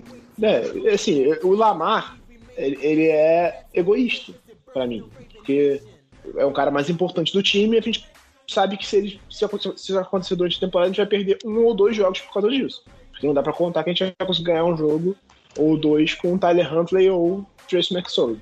Então eu acho que ele tá sendo egoísta. Considerando que ele vai receber um contrato de 40 milhões é, essa semana, daqui a pouco, ou na, na, próxima temporada, acho de um egoísmo absurdo o cara não querer tomar vacina. O Guns Edwards tá sendo só burro mesmo. Tudo bem que ele acabou de renovar o contrato dele, mas ele tá perdendo a chance de ganhar espaço dele, mais espaço, porque não quer tomar uma vacina. E assim, vale sempre a gente ressaltar aqui que essa questão da população negra americana não querer se vacinar tem um, um, um fator histórico muito importante de fato de durante muitos anos nos Estados Unidos eles usavam a população negra e pobre para testar medicamentos e fazer essas coisas durante aquela o regime segregacionista isso acontecia demais então existe esse esse esse ideário na cabeça da população negra que tem muita resistência por causa disso. A população afro-americana tem muita resistência à vacina por causa disso também. É, mas a gente já vive um momento diferente. Eu acho que é, o cara precisa ter essa consciência de entender o momento, de entender como é que as coisas funcionam e também não quer pensar no, no time, né, cara? Não prejudicar o time nesse sentido. É complicado, complicado. Eu espero que o, o Lamar ponha a cabeça no lugar, crie juízo e se vacine logo, porque assim não dá. E agora aí... o Humphrey e o, e o Caleb Campbell liguem pra ele e falam, Lamar, pelo amor de Deus, toma essa porra dessa vacina logo. Não, o, o Humphrey, que, que durante a pandemia tocou o zaralho, ele tá vacinado. É, mas o Humphrey é quase o Zé Botinha, né, cara? O cara fez campanha de vacinação aos caralho. E o Caleb Campbell falou na coletiva que ele, ele é um, um apoiador da vacinação e que ele gosta de ser uma fonte de informação para os companheiros, então quem quiser saber qualquer coisa pode perguntar para ele que ele está disposto a ensinar, mas que ele não pode obrigar ninguém a se vacinar. É, no fim das contas é isso mesmo, cara. Essa é a postura. Não, não, tem, não tem mais o que fazer. Né? Você faz o possível para tentar educar a pessoa. Se a pessoa está afim de tomar uma decisão egoísta, nesse caso, uma decisão estúpida no, no, no ponto de vista humano da própria saúde, então, né, fazer o quê? Você não tem como forçar ninguém a fazer isso, né?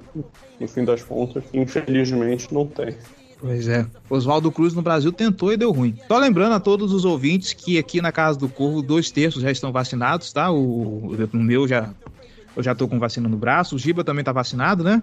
Só a primeira dose, por a primeira dose, Tô mas. Parcialmente vacinado. Uhum. O GL tá chegando a, a, data dele de vacinar e já já ele vai estar tá na fila também para vacinar. A gente vai comemorar bastante. E é isso, você que está escutando, vacine-se. Pelo amor de Deus. Não perde a sua data, não fica de ah, mas isso, não sei o quê. Ah, que vacina que tem. Não, aqui tiver disponível. Qualquer vacina que tiver disponível para você, vai lá, tome e tome feliz, cara. Por favor. Vacina É isso. E antes chama a gente de POC, então o, o Cleverton tomou Coronavac, eu tomei AstraZeneca. Então não vem dizer que a gente tá caçando vacina aqui. De forma Acho alguma. que é, é, o importante é tomar a vacina e é muito importante é, para com essa ideia de que é, tem chip na vacina, essas coisas assim, não tem nada disso. A vacina é para evitar a Covid e tome a vacina, pelo amor de Deus. É, é e... a pessoa que acredita no chip da vacina, é melhor nem, nem tentar conversar, cara. Lunático. Partindo então agora para uma pauta mais geral e tentando melhorar um pouquinho o astral do, do podcast agora. O arroba Aguiar Nascimento pergunta qual o melhor movimento da off-season. Eu venho com, eu já vou falar com quem veio primeiro de cabeça, de, de cabeça aqui, que foi o Sammy Watkins, que eu acho que vai ser uma adição interessante. Obviamente, sempre com os mesmos reforços. Ele não é um cara que vai vir para ser titular, é um cara que ele vai fazer é, que ele vai entrar pontualmente, alguém que o time não tá contando talvez para a temporada toda, porque como já foi falado aqui, é um cara que ele tem que, que, que ele tem a saúde meio frágil, se lesiona fácil. É, eu acho que ele teve uma ou duas temporadas só que ele jogou todos os jogos. Ainda assim é um jogador muito importante, então eu acho que a experiência e o talento dele podem vir a contribuir para esse corpo de wide receivers que está sendo muito, mas muito valorizado pelo Baltimore Ravens desde, a gest... desde que começou a gestão Eric De Costa. E vocês? Eu diria que foi é, toda a movimentação da OL. Assim, é porque não dá pra dizer um movimento só da, da linha ofensiva, mas. É, Muretor, tá, a chegada Muretor, do Zaita. Muretor. A chegada do ah, a chegada do roubou o meu. Roubou o meu. Que foi uma contratação. Fala, fala no Vila Noiva. Fala no Vila Noiva. eu ia dizer a troca do Ronaldo Down, mas eu vou dizer que foi a chegada do Zaita, que foi uma contratação que não contou nas escolhas, na, na forma de escolhas compensatórias é, sanou um grande problema da linha ofensiva na última temporada com um jogador experiente de muita qualidade. Então, para mim, foi, foi a chegada do Zaiter. É, não, eu, eu também, também ficaria com o Kevin Zaiter, um excelente protetor de passe, um, um guarda experiente, vai ser peça fundamental da pretensão do, do Raven de melhora é, ofensiva para essa temporada. É, é um, um, jogador de altíssimo nível que, que fortalece a nossa linha ofensiva, é um jogador sólido, veterano, com experiência de FC Norte. Então, assim, excelente contratação e nem foi tão caro, né? Então, não contou contra a forma de escolha compensatória, que é um, um como diria o, o, amigo, plus a mais. Então, para mim, inquestionavelmente o melhor movimento do Ravens nessa off-season falaram do Vila Nova, hoje no 1 contra 1 no, nos treinos, o Oe deu uma canseira no Vila Nova, hein? É, a característica é bem diferente. Um, um contra um é sob medida pra, pra, pra Pass Rusher vencer. O Vila Nova é um cara muito grande, muito alto, e o Oe é um cara muito rápido. Então a tendência é que o Oe ganhe na velocidade dele, pelo menos. O arroba a.brunod Gente do céu, esses arropas, hein? Uh, quem é o terceiro mais importante para a renovação, além de Lamar e Andrews?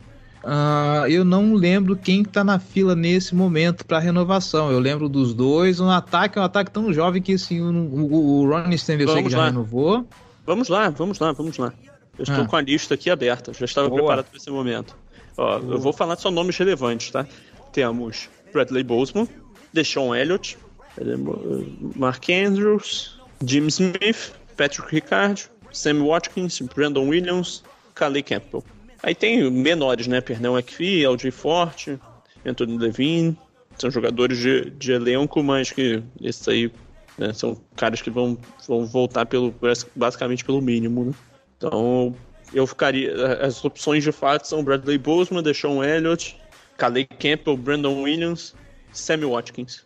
Eu diria que são esses os, os principais nomes. É difícil, muito difícil botar o, o, o, é, o Patrick Ricard, se vocês quiserem botar ele na lista, eu não botaria. É, o Watkins é praticamente impossível afirmar, porque né, vai depender muito de como vai ser o desempenho dele nessa temporada. Então, já, já excluo. Eu botaria o Bradley Boseman, tá? É, acho que é um jogador importante, a nossa linha ofensiva nesse momento tá pagando caro só pelo Ronnie Stanley. Tá certo que, que o, o, o Zaiter e o Villanueva não são investimentos super baratos, mas também não são super caros. É, o Boseman, mas os dois já são de idades mais avançadas. O Boseman seria um cara mais para um contrato a longo prazo, numa posição que é importante, ainda mais se ele tiver uma boa temporada como center, né, que é a nossa expectativa. Eu, eu botaria ele como principal prioridade. Depois, é, obviamente, depois de Lamar e Andrews. É, eu acho que o Bozeman é uma das principais prioridades, sim. É, inclusive, tentaria renovar com ele agora, antes da, da, temporada. Obviamente, ele não vai querer, mas eu tentaria agora, pra, porque se ele fizer uma boa temporada como center, já vai dar uma encarecidinha no contrato dele. Diria que o Campbell também, mas o Campbell já é um cara em final de carreira, é um cara importante, acho, por liderança no, no elenco, mas não acho que chegue perto do que é o Bozeman. O Bozeman é um cara que está saindo de um contrato de calor, que é titular da linha ofensiva, então para mim claramente é ele o terceiro, na prioridade. Seria o Orlando Brown, é. mas o Orlando Brown foi embora. Né? É, né? E assim, é, é questão de. Assim, Kali Campbell, Brandon Williams e, e James Smith são caras que eu adoraria renovar. São caras que não devem sair muito caros mas todos eles vão ter algum custo, né? É, um deles vai ser super barato. Mas eu adoraria que o Brandon Williams e o James Smith terminassem a carreira deles como jogadores do Ravens. Então eu adoraria que fossem renovados. E o Calais Campbell é um jogador que eu gosto bastante, né? Mas todos eles dependem muito do, do desempenho nessa temporada. Mas eu buscaria, com certeza, é, renovações com esses caras. Nesse momento do tempo. E o Deshaun, o Deshaun Elliott eu não faria muita força, não, pra ser sincero. É, também não. Tentaria renovar, obviamente, mas a não ser que ele subisse drasticamente de nível nessa temporada. É. O que eu não, não acho muito provável. O Francisco Simões, excluindo o pass rush, qual seria a principal necessidade dos Ravens para ser endereçada, seja nas próximas semanas ou na próxima temporada? nas próximas semanas não tem o que fazer, né? É. Uh, pra próxima temporada. É, nas próximas semanas eu nem, nem olharia pra nenhuma outra posição, só olharia pra, pra press rush mesmo. É, pra próxima temporada, olha, linebacker talvez a gente possa dar uma, uma, uma, olhadinha com carinho. E assim, eu tô colocando tudo, tá? Seja endereçar, seja draftar alguém pro. endereçar alguém pro draft, ou seja pensar alguém na free agency ali pra cobrir um buraco.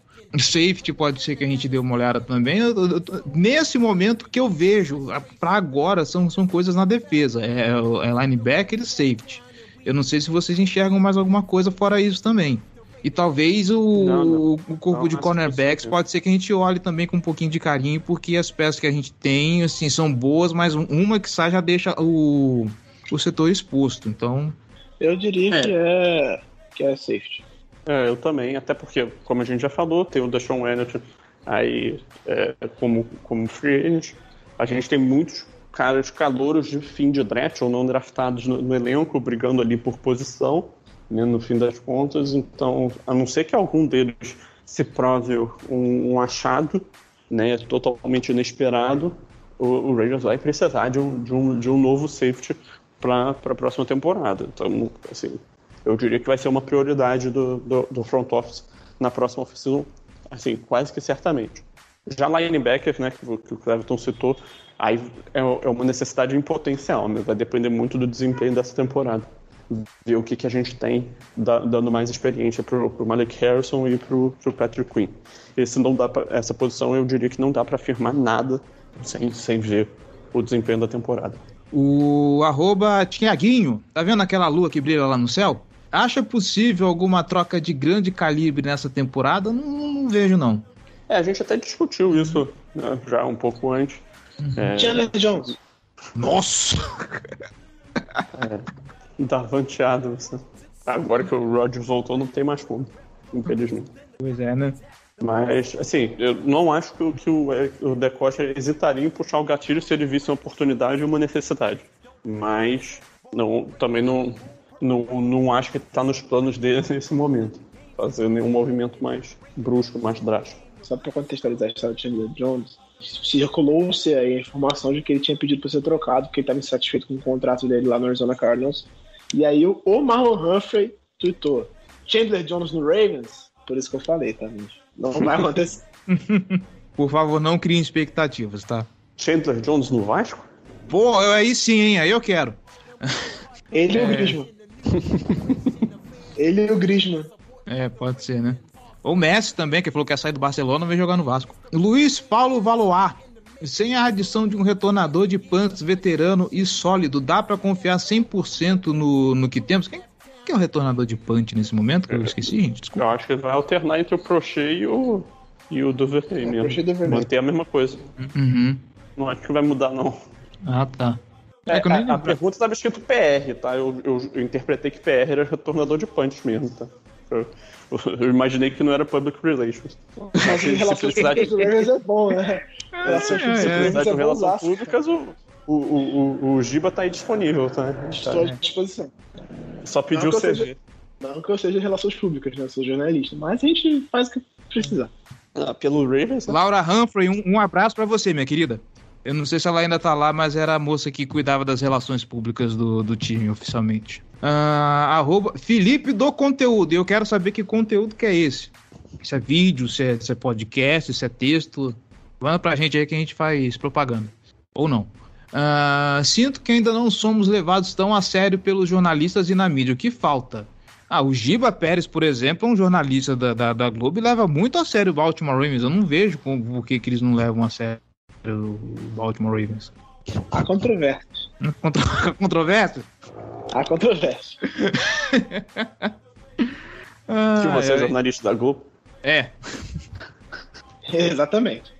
ok. Não, mas assim, eu- ah, o que falta, só, só dando aqui meus dois centavos, eu acho que o que falta é Baltimore ser um grande mercado consumidor para comer de Exatamente. conversa, né?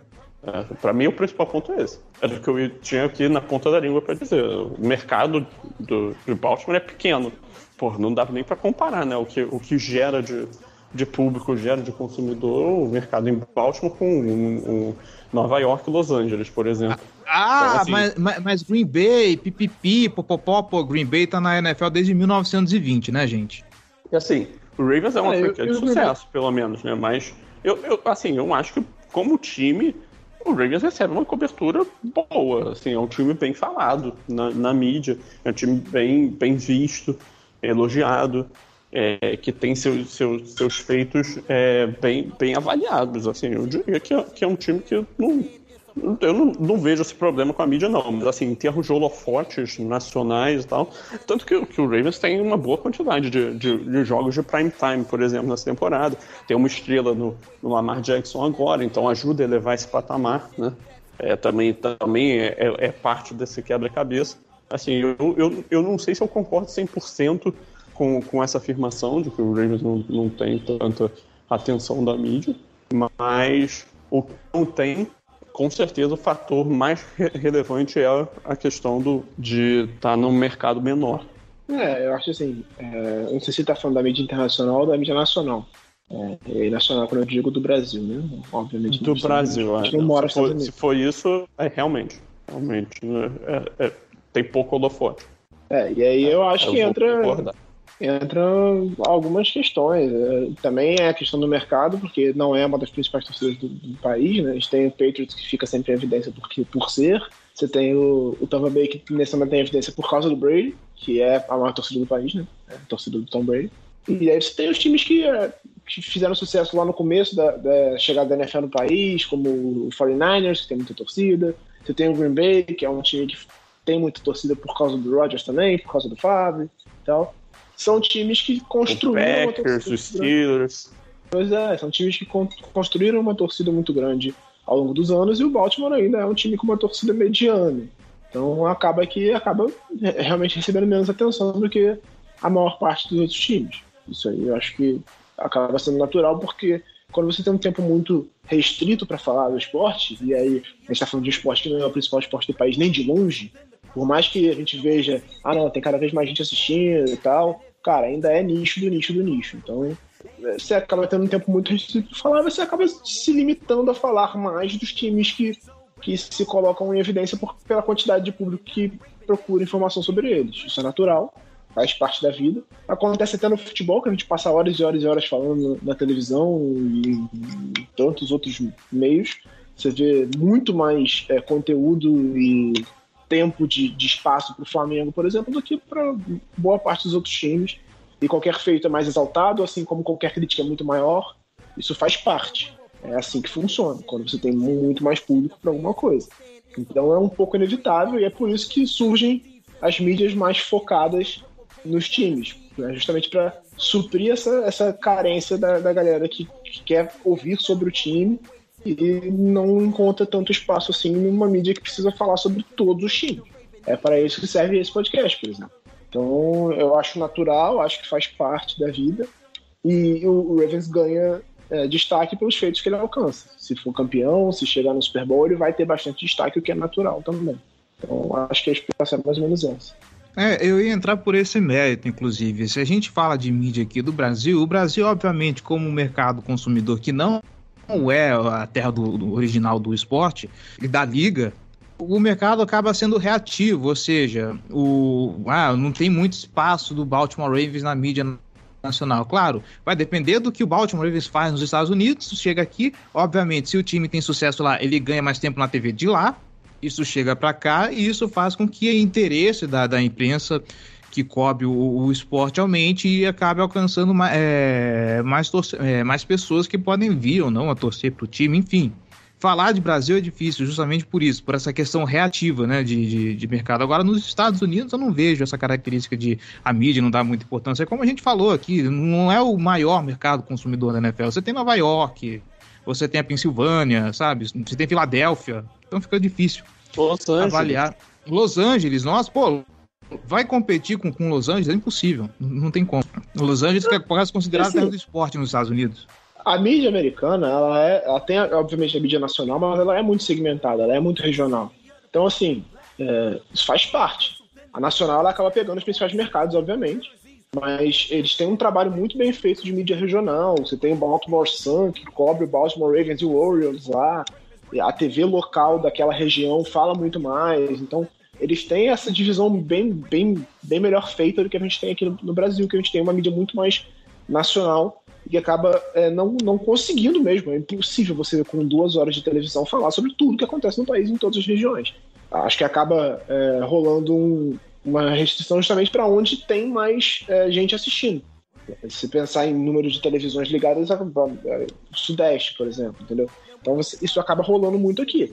E aí, em relação ao futebol americano especificamente falando, você tem, é, de fato, meia hora para falar sobre futebol americano e 32 times para falar. Você não tem como, você acaba é, se ligando nos times que tem mais que geram mais interesse.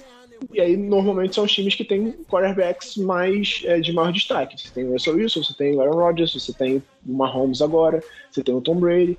Todos esses na frente do Lamar. O Lamar ainda precisa de uma coisa que todos esses têm, que é basicamente um título. Né? Se ele ganhar o título, ele se consolida num patamar diferente. E aí eu acho que passa a ser um outro panorama para a carreira dele e para o Baltimore Ravens. Acho que passa muito pelos resultados e por, pela, por essa construção da idolatria em cima do cara. O Lamar, existe uma resistência a ele que eu prefiro não entrar em detalhes porque não, não, não me cabe falar sobre isso, mas existe. Existe uma implicância com, com o Lamar, e aí não é uma coisa que parte da mídia também, parte muito do público, e, mas também tem muita culpa da mídia, acho, assim, tanto lá dos Estados Unidos. Aqui eu acho nem tanto, eu diria. Existe, mas nem tanto. Mas lá nos Estados Unidos tem muito e tal, e acho que isso tem um impacto naturalmente na cobertura do Ravens. O que eu acho que o cara quer dizer é no sentido de que, ah, não, não dão tanto destaque, não falam tão bem do Baltimore, não, não, não projetam. Sempre existe uma dúvida em relação ao Ravens. Isso eu concordo. Acho que toda temporada que começa acham que, vai, que o time vai cair de posição, que não vai ser aquilo que, que foi, que é, não vai brigar pelo topo da divisão, sempre estão projetando outro time no topo da divisão. Então acho que existe, mas faz parte, assim, não acho que seja nada absurdo. Né? Para arrematar, o arroba antônio.carlos.moraes. A gente já falou isso lá no Fumble na Net, então eu acho que vale a pena a gente passar rapidinho por esse assunto. Harbaugh está entre os melhores técnicos da NFL se não tiver o que precisa, é, o que precisa para estar. Sim, o Harbaugh está entre os melhores técnicos da, da NFL. Ele tem uma carreira muito sólida no Baltimore Ravens, já ganhou o Super Bowl. Então, assim, se ainda existe alguém que questiona o trabalho do John Harbaugh, esse cara ele precisa acompanhar um pouco mais de futebol americano, ele precisa acompanhar um pouco mais de NFL. John Harbaugh é um futuro Hall da Fama, tenho dito. Para mim, sem dúvidas, ele tá entre os melhores técnicos da NFL. Eu diria que é top 5, se não for top 3 da. Concordo com o Gelli, que é futuro Hall da Fama. Essas afirmações já deixam claro o que eu penso sobre isso. Para mim, é, sem dúvida, é um dos melhores técnicos da NFL. Tem seus erros e acertos como qualquer outro profissional, mas é um cara que eu nem cogitaria pressionar nesse momento. Técnico excelente excepcional. E o único calcanhar de Aquiles do John Harbaugh se chama Mitchell Trubisky. E para arrematar, e para arrematar, juntando aqui duas perguntas do Naue Godoy e do arroba Aguiar Nascimento, as nossas expectativas para a temporada e aí o Aguiar complementa as reais versus o, a expectativa dos sonhos. A expectativa dos sonhos é Super Bowl. Não, não, não tem essa, é Super Bowl or bust, tá? Agora, expectativas reais. É, falando só de temporada regular, eu espero assim entre a quarta seed e o segundo wild card.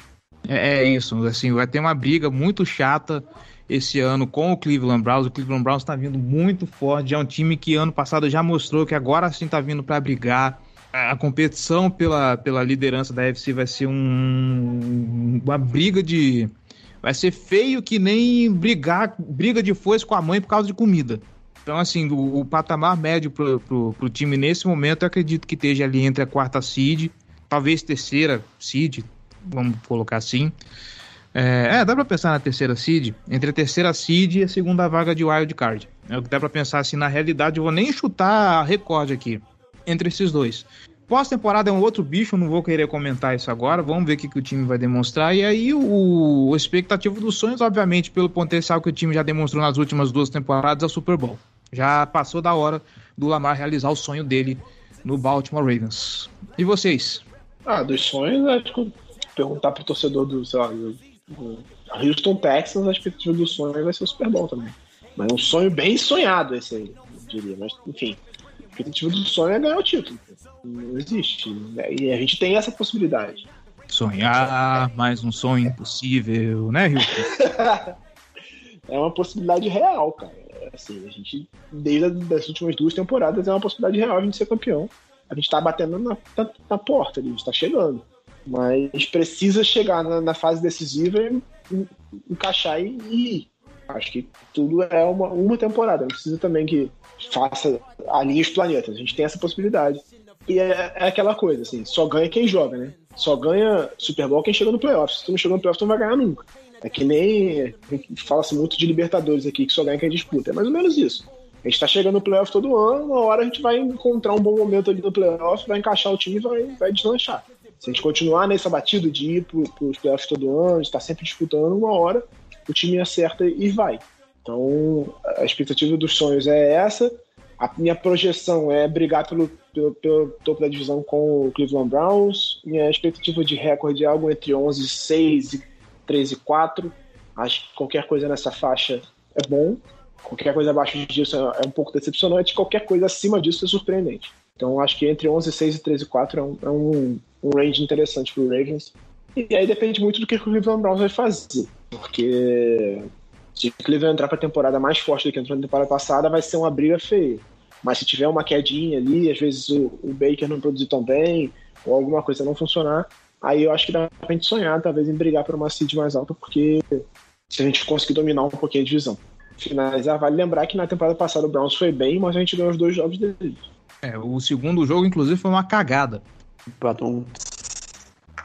Mas enfim, é... assim, expectativas reais, né, realistas no caso, o que deve ter sido traçado pela diretoria, pelo menos é, igualar o desempenho da temporada passada.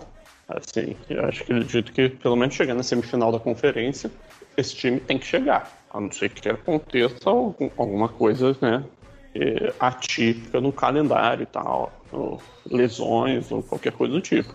Mas o, o planejamento tem que ser pelo menos repetir e, e, se possível, avançar mais. Então, assim, esse time está né, sempre, sempre dando um, um passinho a mais. Estava fora dos playoffs, aí né, no, no, último ano completo do, do Joe Flacco é, não, não, chegou nos playoffs, no ano seguinte com o Lamar já assumindo no meio da temporada conseguiu chegar, perdeu no wildcard, aí depois o, o time é, melhorou, teve um, um, bom desempenho, chegou, conseguiu uma vaga direto no, no, no, nas semifinais de conferência, mas aí perdeu com, com a melhor campanha da NFL. É, depois, ano passado, ficou no wildcard, mas conseguiu vencer uma partida de playoffs e avançar para a semifinal de conferência. Então, agora a expectativa é conseguir né, chegar no, na semifinal de conferência e aí vencer uma partida. Então, alguma coisa por ali. Né, deve ser a expectativa realista. Agora, o sonho, obviamente, né, vocês já disseram, acho que é, que é bem claro para todo mundo que é ser campeão, né? Ele venceu o Super Bowl. É, e não é, não é algo totalmente fora do cenário, dos cenários viáveis do, do Ravens. É, eu diria que o Ravens é um dos candidatos mesmo. Assim. Então, fazer os ajustes, mostrar a evolução, evitar lesões né, e, e fazer uma boa temporada para chegar nisso. Né? Então, tá, tá dentro da, das possibilidades, com certeza.